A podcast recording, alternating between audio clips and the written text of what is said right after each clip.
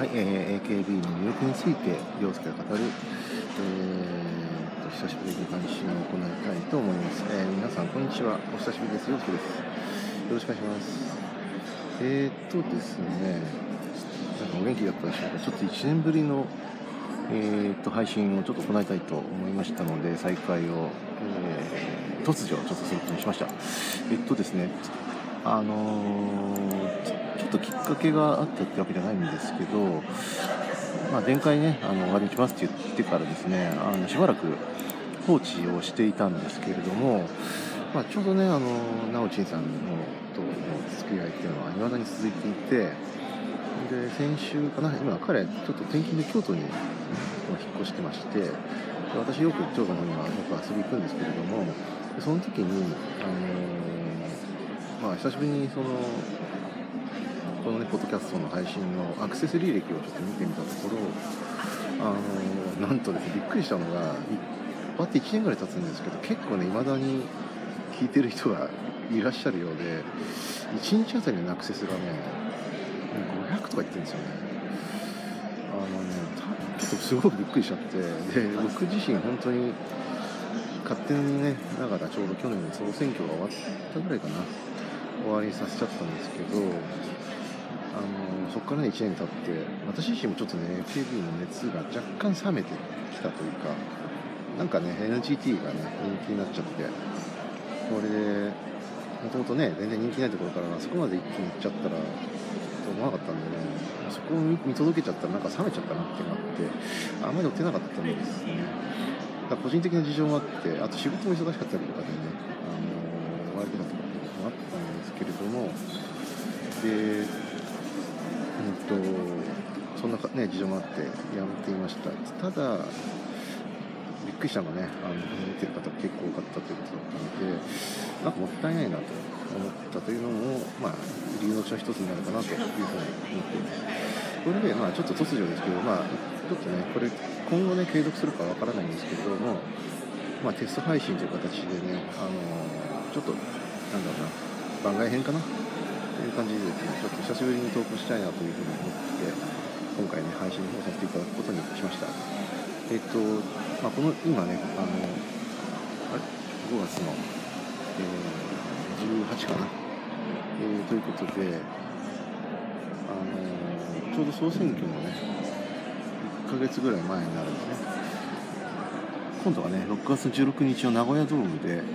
えー AKB のスター選抜総選挙53枚目のシングルのですね、えー、選抜総選挙ということで名古屋ドームで世界選抜ということでね今回初めて、えー、日本という枠組みをね、あの、超えてあのやることになったということがあってですね、あの、だいぶ今までと違った動きになるんじゃないかなということで期待している人も非常に多いんじゃないかなと思っています。で今回ね名古屋ゾーンに決まるにあたって前回ね沖縄で台風で中止になった経緯もあってですね、まあ、何としても今回は中止にできないっていうプレッシャーがあのね AKS のスタッフの方たちの中でもあったようでどうしてもね屋根付きの中で、えー、候補を探していて実際に公募したのかな。あの一般公募した中で103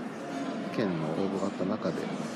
え、有力なところは3つね。大分と北九州市と名古屋市と。この3つが残って最終的に名古屋に決まったということに、えー、なったということです。で名古屋市って言ったらね市長の河村隆さん。ねあの有名ですけれどももともとね衆議院議員の、えー、やっていた名物市長でもあるということで。で名古屋ね河村隆市長も非常にあの SK のファンということでどうしてもちょっとね恩返ししたいということで太鼓判をしてたってこともあってですねあの長屋通りの開催が決まったようです。でうんと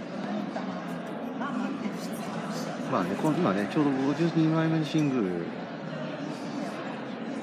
えー、がですね5月の30日に発売ということで今予約開始しているところなんですけれどおそらくね速報が6月1日ぐらいになってでまた本ちゃんの代表が6月16日に行われるというふうに見込みますで今回のね前回の NGT のねなくしのような大波乱が起こるかどうかっていうところが多分着目するところ注目するところがポイントかなと思ってるんですけれども、ちょっといかんせんね、私自身があんまり追ってなかったので、どうなるか全然情報がちょっとまだ持てていません。個人的にちょっと知ってる範囲というと、STU ですね、あの瀬戸内48が今度できたことによって、ここからちょっと80以内に誰か入ってくるだろうということを想定されるかまあ、むしろ入んないとちょっとまずいかなと思ってるんですけど、加えて、うんと、あれですね、AKB48 のチーム8のメンバーが前回何人か入ったんですけど、いつ上位にできれば選抜まで入るかというところに、えー、注目するポイントかなと思ってますが、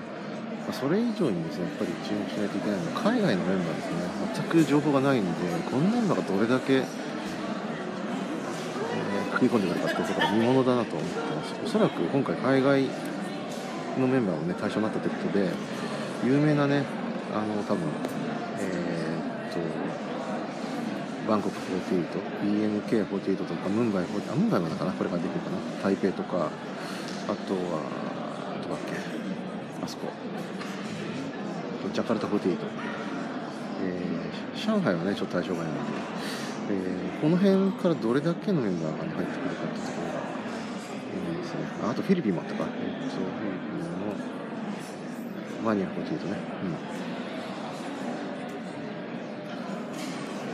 ん、で、えーと、私自身、ね、今後ですねちょっとねタイの方に行くことになったんですね。来週なんですけどね急なんですが。なのでちょっとねできればねバンコク48のまあ何でもいいんですけどね。会場とかそういうのちょっと見れればね見たいなというふうに思ってます。その上でちょっとこういう選挙どうなるかってところもねまたなんか考察とかいろいろちょっと情報収集をねしながら見たいなと思ってます。でまたね改めてあのー、ナオチンさんともねまた会う機会今度あるのでまあ選抜総選挙ももしかしたら、当日ねちょっと今回ちょっとあのー名古屋ドームのチケットの申し込み間に合わなかったんで、ちょっと行けない可能性が非常に高いんですが、まあ、行けなかったとしてもモニター観戦はちょっとしたいなと思ってるので、えっ、と、まあ、モニター観戦をしながらか分かんないんですけど、ちょっとね、総選挙の様子を、えー、生レポートか分かんないんですけどね、あの実際できたらなというふうに思っています。そうですね、あと、まあ、やっぱり乃木坂とか欅坂の勢いはいまだにありますけれども、ちょっと AKB がね、今、個人的にやっぱ NGT が一気に出てて、えっと、リクエストアワーもね、トップ10内続戦したっていうことも、あのあったので、いまだに NGT が AKB で変えるような勢いっていうのは変わってないかなと思ってるんですけれども、もそれもね、やっぱり人間ってね、どうしても飽きが来るので、というか、もうすでに僕は飽きちゃってるぐらいなんですけど、あのどれぐらいの変化があるか。やっぱり今ねちょっとネット社会になってスピードとか変化が激しくなっていてお客さんとかねユーザーの思考も随分コロコロ変わるような感じの時代になってると思うのでえっとまあちょっとどういう感じで変わるか。うんとパラダイムシフトするぐらいのね大激変がおそらくユーザーとか視聴者期待しているとは思うんですけれどもちょっと分かりません。まあどうなるかね、個人的にも楽しみなところではあるんですけどちょっと最近全然乗ってなかったので、むしろ冷めてたんですが、まあ、そんな冷めてる人のをも呼び起こすぐらいの、そのダイヤの恋愛史のね、結果になるか、はたまたね、ライブの会場でも非常になんか泣けるようなね、スピーチがあったりとか、そういったね、ドラマが生まれることをちょっと期待したいなと思ってます。ただ、AKB も長くて10年以上やってます。し、やっぱり10年やるってすごいと思うんですよ。ですけど、やっぱり、どうしても飽きちゃうので、あの僕らみたいにちょっとね、ある程度、しっかり重ねてる人でもね、なんか楽しめるような人気グループであり続けたいっていうのは個人的に思いではあるんですけれども、なかなかね、難しいとも思いますが、それをもやっぱり超える、えー、予定調和崩すぐらいのね、やっぱり企画をね、どんどんねっていうのは、木本さんの安さんの、やっぱりね、あの、リーマンのやめ技ではあると思いますので、そこにはやっぱりちょっと期待したいなと思いますね。はい。ちょっとあんまりごめんなさい、今回まとまってない感じになりましたけれども、一応ちょっとね、これ個人的に久しぶりにちょっと配信したかったということと気づいた気づいた点ですね。え53枚目のシングル「世界選抜総選挙」に向けての、あの感じたところをちょっとメッセージさせていただきましたはい、えまたね、あのちょっと不定期になりますけれども総選挙本番か直前ぐらいにまた改めて、えー対談もしくは個人的な、配信行えたらやりたいなというふうに思っています。以上になります。